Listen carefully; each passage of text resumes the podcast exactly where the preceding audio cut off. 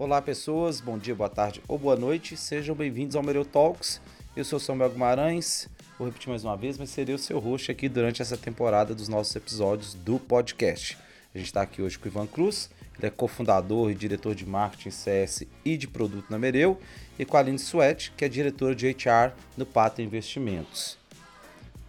Olá, pessoal, é um prazer estar aqui com vocês. É, nessa iniciativa né, que é levar conhecimento, conceitos, inspiração para líderes de gente e gestão nas organizações. E mais especial ainda é o episódio de hoje, que a gente está aqui com a Aline, né, que vai falar sobre um tema muito bacana, que é felicidade das pessoas gera resultado. E é muito importante porque a Aline é, tem um grupo de empresas né, que ela apoia e, e vai ser um tema bem legal, bem novo e que a gente vai explorar bem aqui com ela. Seja bem-vinda, Aline. Eu que agradeço, obrigado, uma honra, um prazer estar aqui com vocês.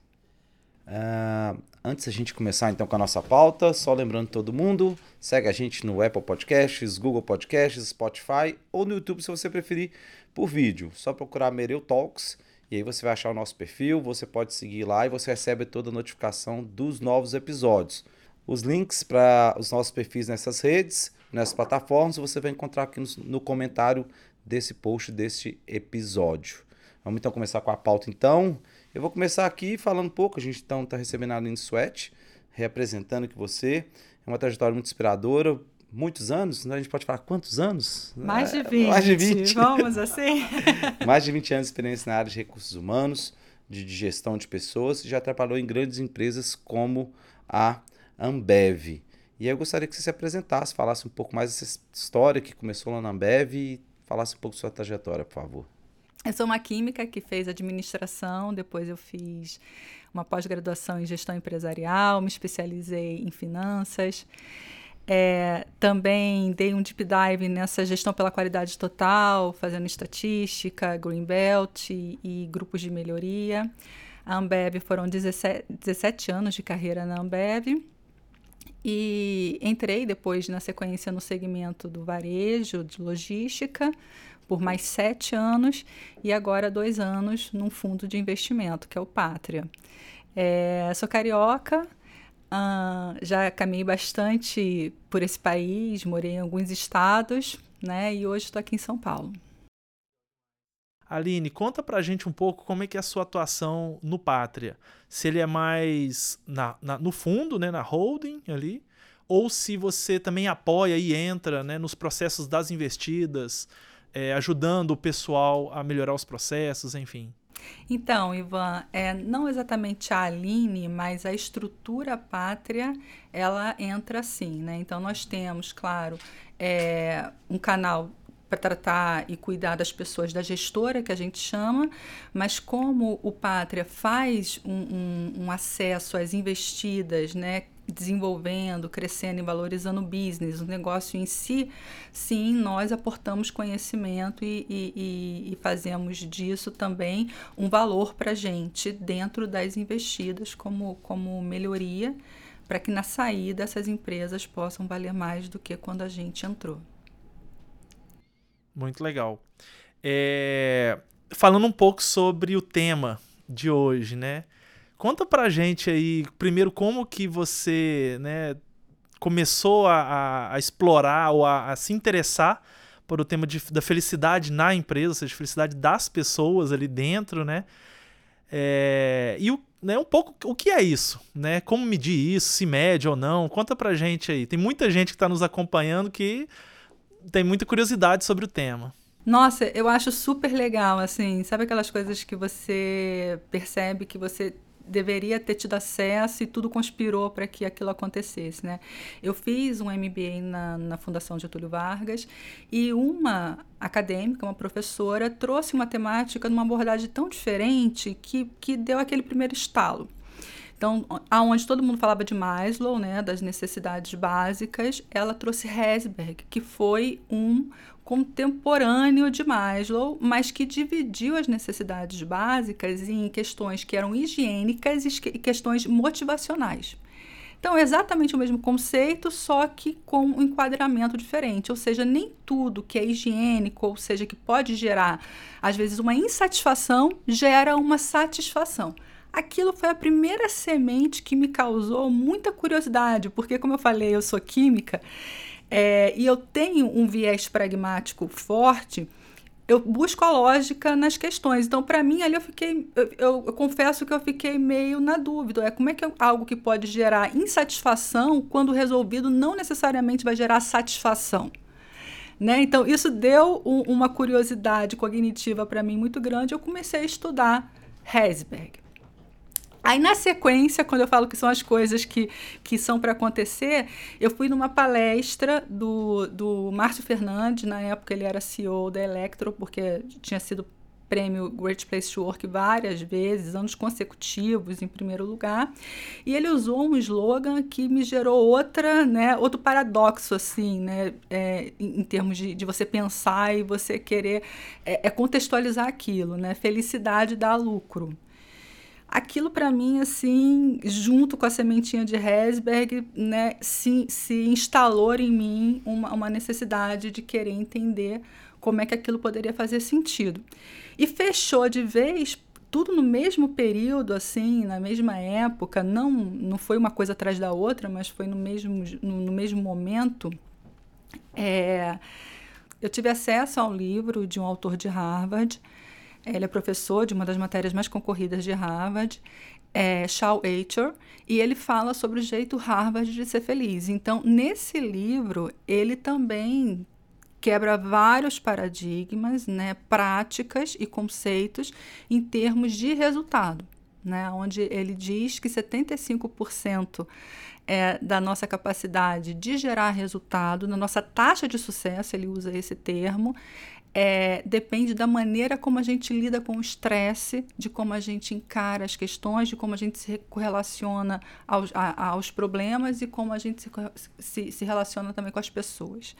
E não a, a nossa capacidade cognitiva. 25% apenas do, do, nosso, da nossa é, é, capacidade de resolver um problema está relacionada a, aos nossos aspectos intelectuais puramente ditos, né?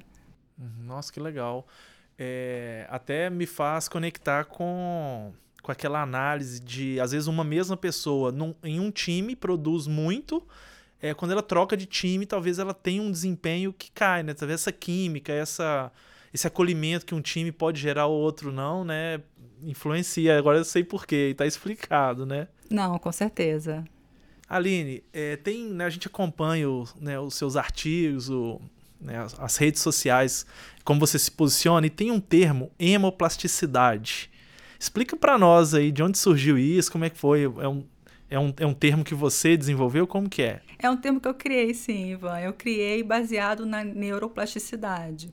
Enquanto a neuroplasticidade, ela define a plasticidade neurocerebral, né, os aspectos físicos, bioquímicos, né, e, e, que acontecem dentro do nosso cérebro, eu quis trazer a hemoplasticidade como um aspecto que acontece integralmente na nossa mentalidade. Então, a plasticidade emocional é como que ela reverbera na nossa capacidade mental de lidar com as questões. Então, é, é uma derivativa aí do, do, do neuroplasticidade, mas é um termo próprio, sim, para poder tangibilizar um pouco que mais legal. esse conceito. Não, muito bacana. É, eu, eu, quando você falou essa questão das pessoas precisam estar felizes ou serem felizes, esse conceito também é complicado, né? Que é o estar e ser, mas estarem felizes para poder, provavelmente, produzir bem, para alcançar os seus resultados, ou seja, como a gente tem falado em outros episódios, né? Entregar o que ela tem que entregar e a forma que ela vai entregar também vai ter um resultado potencializado, pelo menos se ela está feliz. E tem. A gente, o Ivan falou aqui do, dos termos, o que a gente segue nas redes. Eu vou, isso eu fiquei muito curioso quando a gente estava olhando um artigo que você fala que as pessoas têm uma postura diferente quando elas estão felizes. Quais são essas posturas, ou qual é essa postura que a gente pode esperar dessas pessoas quando ela está feliz, ou quando ela não está, se a gente não vai encontrar algo? O que, que pode ser um problema quando a pessoa não está feliz e a que está feliz, o que, que ela entrega a mais? É, hoje, né, na, na, no nível industrial que nós estamos, na evolução industrial que nós estamos, é, as máquinas, até as estratégias já não fazem mais tantas diferenças por si, porque as máquinas são compráveis, né? A gente, do mesmo jeito que uma pessoa compra, uma empresa compra, outra pode comprar também. É, a estratégia, né, a gente copia, então muitas delas já estão aí disponíveis em todas as formas, pagas ou até gratuitas. É, mas a, a, a inovação, a criatividade, que hoje é o grande diferencial estratégico, a capacidade de resolver um problema mais rápido e mais assertivamente, ela está totalmente centrada no indivíduo. Então, um, um, passo antes só para essa pergunta é assim, por que, que o indivíduo hoje, talvez até mais do que no passado, ele realmente é um protagonista? É porque o indivíduo, ele não é replicável ele não é modelável, ele não é colocado numa prateleira de forma totalmente integrada. Você pode até pegar partes desse, né, capacidades, habilidades e, e, até colocar né, isso embalado num robô, por exemplo, programado num robô, mas o contexto como um todo não.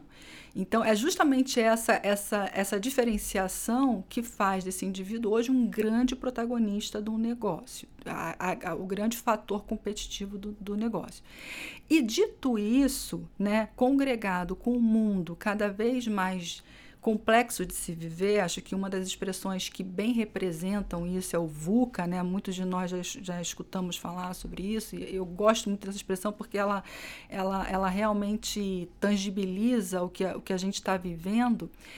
É, se você tem um fator que, que é o mais estratégico seu, é o ser humano, e o ser humano tem que viver no mundo VUCA, como né, que, que você preserva a, a, a, potencialidade desse fator estratégico, trazer o que realmente ele pode trazer de resultado para aquela empresa. Qual é a maior necessidade do ser humano? Tem teorias, tem cientistas, tem né, estudiosos que falam que 90 a 95% das nossas tomadas de decisão ou percepção é baseada em aspectos emocionais. Então é isso, né? Se a gente, se a gente vive no, naquilo que é intangível para fazer o que é tangível, para tomar decisões em cima do tangível, mas a gente vive no intangível, a gente percebe e decide no intangível, a felicidade, né, o bem-estar, é, a, a sensação de estar satisfeito, ela, ela, gera, ela gera totalmente o resultado e a capacidade daquele indivíduo de produzir e tomar decisões mais assertivas e mais produtivas e, consequentemente, trazer mais resultado. Legal. O Aline, um dos nossos. É, um, do, um dos propósitos do, do podcast é levar né, essa inspiração para quem está nos acompanhando, são empresas de médio e grande porte. É, e a gente gosta de dar uns exemplos práticos. Por exemplo, quem é, não sabe como que anda a, a felicidade ali dos seus colaboradores ou quer implementar algo nessa linha. Que tipo de dica você daria para ele, para essas pessoas, ou entenderem como está, meio que não sei se um diagnóstico, ou para começar algumas ações para ela começar a elevar o nível de felicidade? Você consegue dar algumas dicas assim para o pessoal? Eu acho que o primeiro, o prime, a, a, a, primeira questão, a primeira, o primeiro propósito de uma empresa, né, que ela, que ela, que não seja uma ONG, que não seja uma, uma benfeitora é, é, sem fins lucrativos, é dar resultados econômicos e financeiros. Então, vai ser o seu primeiro farol para saber se seus funcionários estão felizes ou não. Uhum.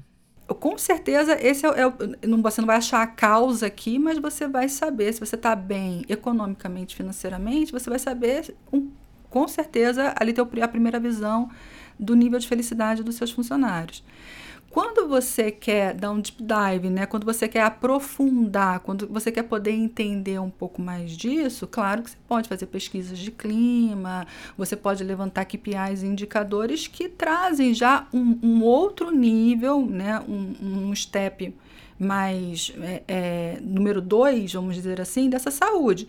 Eu estou indo para a questão das métricas e do resultado porque é mais fácil você começar assim. Tangibilizar. É você né? tangibilizar. Então, seja um índice de absenteísmo, seja um índice de turnover, seja é, é retrabalhos que você tem durante produção. Então, assim, ainda mais que a gente está falando com empresariado, a gente está falando com pessoas pragmáticas, às vezes a gente sabe que a gente tem que convencer pessoas mais, né, menos sensíveis a, a, aos aspectos é, mais intangíveis, a gente precisa ter essa abordagem mais, mais, mais pragmática para poder começar uma conversa, né? Então é importante você fazer uma primeira leitura um pouco mais técnica mesmo, Sim. um pouco mais numérica.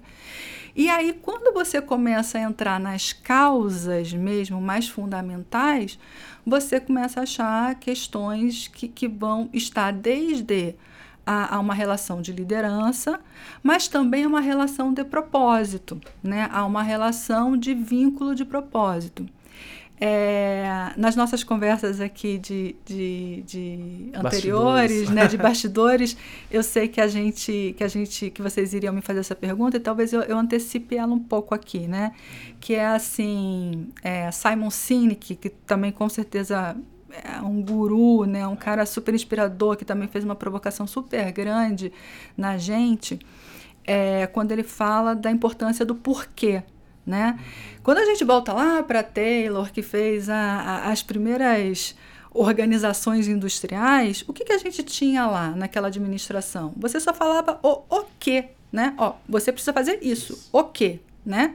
Aí vem Simon Sinek, sei lá, depois de quanto tempo, e fala pra gente o quê? Não, olha, não, não para essa geração não adianta mais você falar só o quê, você já tem que falar o porquê. E aí eu diria assim que para nós agora só o porquê não adianta, você tem que falar o para quê. Né? É, e qual que é a diferença? Né? O para quê é uma grande balança do porquê. Então, assim, eu até sei por que, que eu estou fazendo, mas para quê? Qual é a perenidade disso? Qual é o preço que eu vou ter que pagar por isso? Quanto tempo eu vou ter que investir nisso? E sim, uma, uma questão que vocês me provocaram, vocês me perguntaram, é: a pandemia teve uma influência nisso? Sim, porque na pandemia nós percebemos o quão frágil nós somos muito rapidamente e o quanto o fator tempo para a gente, né? é, ele é relevante numa vida relativamente curta que nós temos. Então, o para que fazer, é, ele entrou como um fator de comunicação, de estratégia, é, de engajamento extremamente fundamental. Então, você tem que fazer isso porque tais aspectos são relevantes e você vai fazer com, com tal objetivo de conquistar tais coisas. E é nessa hora do para quê que você engaja. Porque o seu para quê é, é, de negócio tem alguma correlação do seu para quê, no seu para quê individual. Aí você conecta. Aí na hora que você conecta, você engaja totalmente esse funcionário e esse funcionário vê realmente sentido naquilo que ele está fazendo, naquilo que ele está se dedicando e, e, ali passa a ser um, um, um, um organismo só. Né, a indústria, né, a empresa com o funcionário. Aí o resultado é, é inalcançável. Sim. Exato. Quer dizer, é, é, é, é, você, você não consegue nem imaginar onde você consegue chegar. As startups conseguem gerar essa, essa, esse engajamento, essa conexão, essa conexão né? né? É para que que você está fazendo, né? Então é. gera muita. Até porque as startups talvez com recursos mais limitados, então como você conecta, né? É o propósito. Então as pessoas que estão ali acreditam que no futuro aquilo vai, aquele sonho né, do fundador vai se tornar realidade ela quer participar daquilo. Então, talvez até financeiramente nem seja tanto diferencial, mas sim o que, que pode né, eles podem alcançar na construção daquela, daquela empresa, do impacto que, que pode ser gerado. Né? Nós falamos geração, muito geração de impacto. Né?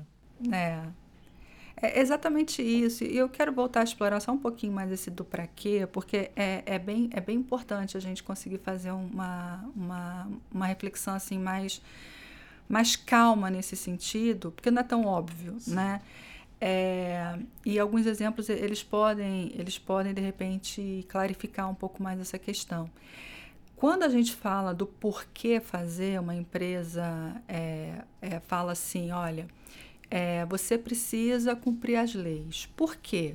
Ah, porque é o certo a ser feito, a empresa não vai ser autuada, a empresa vai ser sustentável, a empresa vai poder ter todos os seus as suas, as suas questões regulatórias ok para continuar crescendo. Entende que esse porquê ainda está numa alçada que não é a sua, Sim. que não é a sua como indivíduo? Na hora que você fala, mas para quê? É, para quê? Para que você se sinta bem também, para que você se sinta bem trabalhando, para que você tenha orgulho daquilo que você faz, daquilo que você vai entregar. Porque se a gente faz, se a gente é perene, se a gente é, é, é sustentável, é, você também pode ficar com seu emprego né, garantido, é, você pode ficar é, é, é, feliz de estar numa empresa lícita. Então você começa no para quê a fazer essa conexão da questão do engajamento. Então, é no para quê que você consegue realmente trazer o funcionário para dentro do organismo e fazer essa, essa conexão mais forte ainda do que só no porquê. Uhum. Você, citou num, essa questão, tá falando, entrando no propósito, e aí foi muito legal que tem um. Foi um, um post seu que você falou também sobre o para quem. E aí é interessante que você. Como se fosse uma expansão, como se fosse uma expansão. Porque você pensa tem coisas que eu até coloquei num comentário, que é a questão que é, não tem mais essa discussão se são as pessoas que entregam o resultado, são as pessoas que, que movem os negócios. E a gente já sabe que as pessoas se movimentam pelo propósito, e você trouxe também o para quê. Agora, o para quem também ele é uma expansão a mais do propósito, ou ele entrega mais importância? Como que você vê isso Olha que legal sua pergunta. Engraçado que eu nem lembrava desse post e você me fez lembrar dele agora. E acho que é algo que eu tenho que explorar mais. E a gente vê isso muito é, em alguns momentos, até do nosso país ou do mundo afora momentos políticos, econômicos, momentos é, até das mídias sociais, que você vê as. A, a, agora a prática do cancelamento, por exemplo, né? Então, então você vê, o para quem tem sentido, né? Porque às vezes é, a, até aí tá tudo certo, né? O porquê tá certo, tá tudo claro, faz total sentido. O para que tá certo. Se você conectar com uma pessoa é, que tenha uma dúvida de reputação, seja por qualquer razão que for, em relação a, a aquelas, aqueles valores, aquelas premissas que você criou e que você forjou em si, você anula totalmente o porquê e o, e o, e o, e o para quê. Se isso está certo ou não, eu não gostaria de tirar essa conclusão agora, né? Porque o post, ele, ele não foi... Ele, ele foi só uma coisa factual. Ó. De fato, para quem você faz, às vezes até substitui o porquê e o para quem. E, e, e, o, e o para quê, né? De novo aqui falando, né? Então, às vezes, para quem você faz, às vezes até substitui o porquê e o para quê. Porque quando você cria um, um, um vínculo de, de acreditação, de, de, de fidelidade, né? É, de conexão com, a, com uma determinada pessoa, você passa a, a não questionar mais exatamente o, o porquê ou para que os movimentos dela e fica mais fácil para você simplesmente fazer para ela, porque você já colocou uma premissa maior até ali uma, naquele, confiança uma confiança naquela pessoa. Né? Naquela né? pessoa. Por que, que eu trago isso no post? É, por, duas por duas derivadas que eu acho que é, que é importante. Isso pode ser muito bom, uhum. né? mas pode ser muito ruim, porque tem esses seguidores que, que passam a economizar esse viés crítico do, de você analisar sempre também o porquê e o, e o para quê e vai direto só no vínculo que você criou com a pessoa. Mas em termos de, de business, de negócio, é importante a gente colocar isso para a gente poder entender o efeito de uma liderança, Sim. o efeito que um líder faz numa empresa, o efeito que um líder pode fazer em mobilizar, em engajar, em encurtar caminhos, em acelerar. É, é, quando, quando, ele, quando, quando aquele líder já entra encaixado, com uma reputação, com uma energia, é, o tanto que você precisa colocar de esforço no porquê e no, e no para quê já reduz, porque você já tem aquele líder forte que vai puxar. Vai ser a referência. Vai né? ser a referência e vai, e vai poder puxar. Então, a formação dos líderes é super importante para uma empresa que quer principalmente acelerar e trazer né, mais forte ainda as massas nas organizações. Hoje a gente estava até discutindo em num outro episódio é a questão do exatamente da formação do líder. É, e o, a pessoa que nós estávamos conversando falou que é, entende que tem muitos líderes que estão chegando ou estão acessando uma cadeira de liderança ainda não tão preparado e que isso gera um desafio para as organizações que é devido à alta demanda por líderes, como preparar esses líderes para que eles sejam referência. Você entende da mesma forma ou não? E o que, que é o grande desafio que você vê na formação da liderança de hoje? Eu entendo da mesma forma, assim, eu acredito é, que um, um, grande líder ele, ele impacta fortemente no resultado de forma positiva ou de forma negativa. Realmente a aceleração, né, da, da, das coisas e das necessidades e o nosso senso de urgência, o nosso imediatismo está fazendo com que algumas pessoas despreparadas cheguem a essas posições.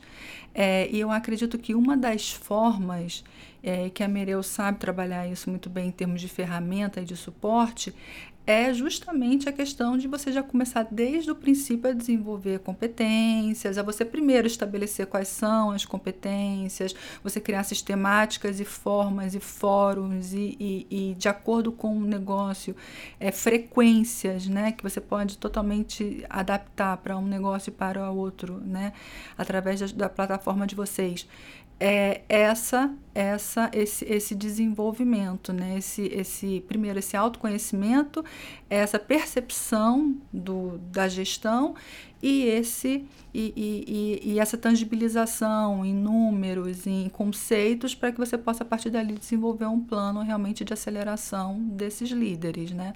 É, não só quando ele já está lá mas antes mesmo dele estar lá. Então realmente isso pode fazer muita diferença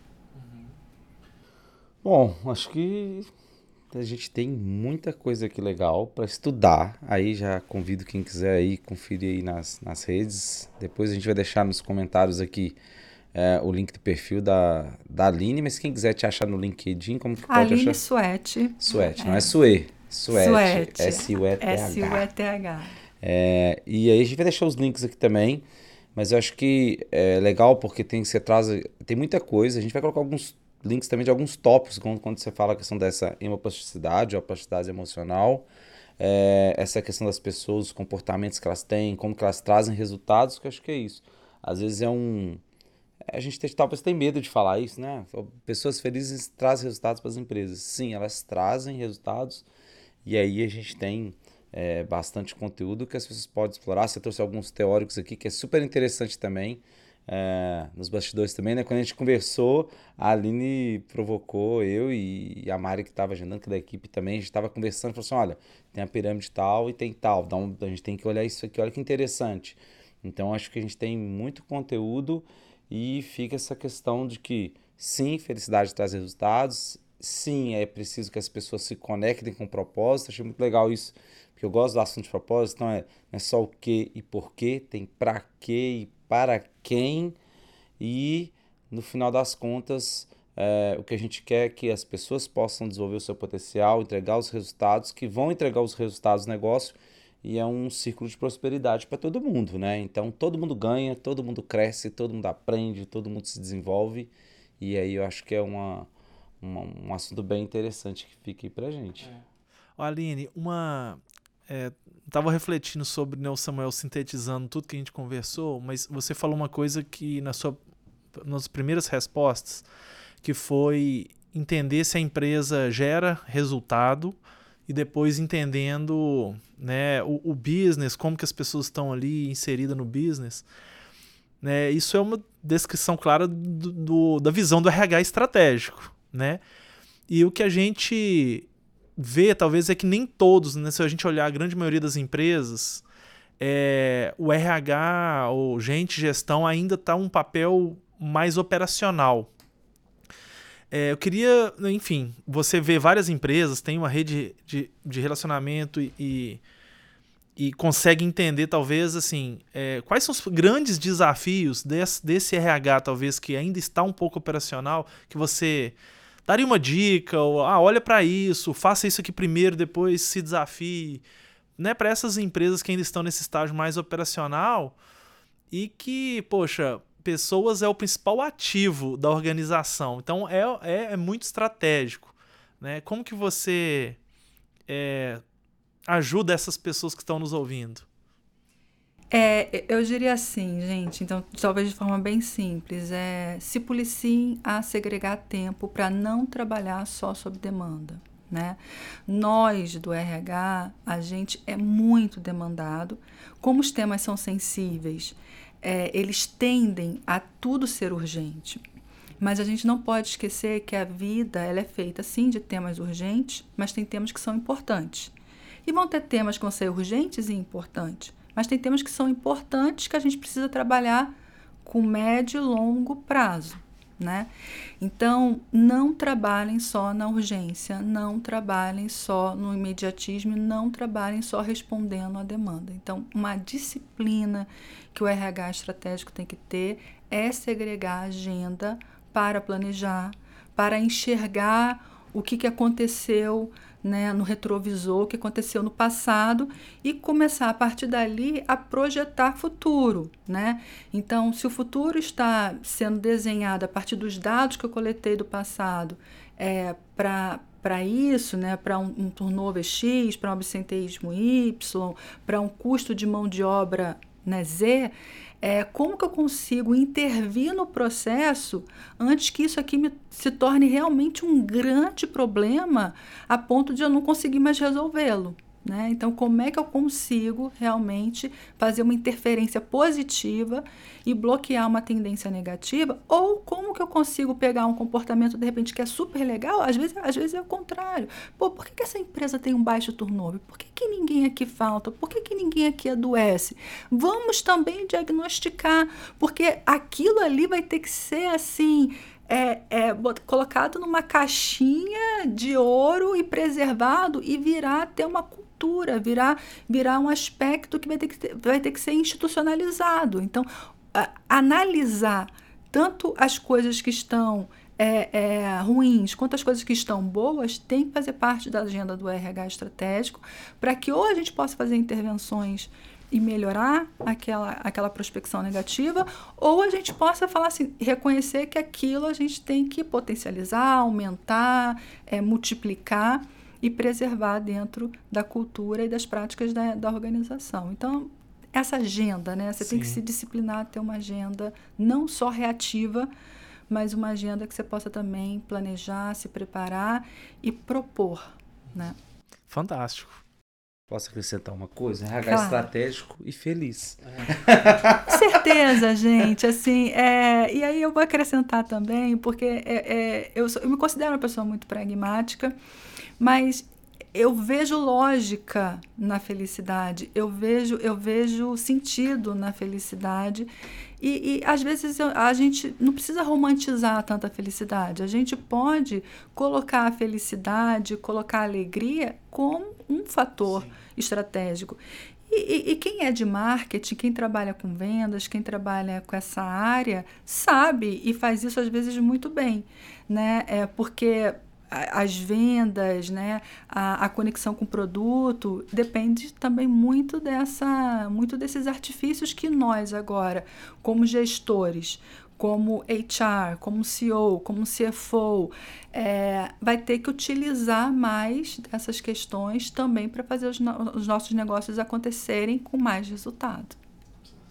Então é isso, gente. A gente está chegando aqui ao final. Queria te agradecer imensamente por você ter dedicado seu tempo aqui, conseguir colocar na sua agenda de poder ter com a gente contribuindo, trazendo conteúdo, um conteúdo que eu gostei muito de da gente conversar é, e vejo que faz muito sentido aí. Quando você falou de propósito, me sensibilizou mais ainda como tudo se conecta.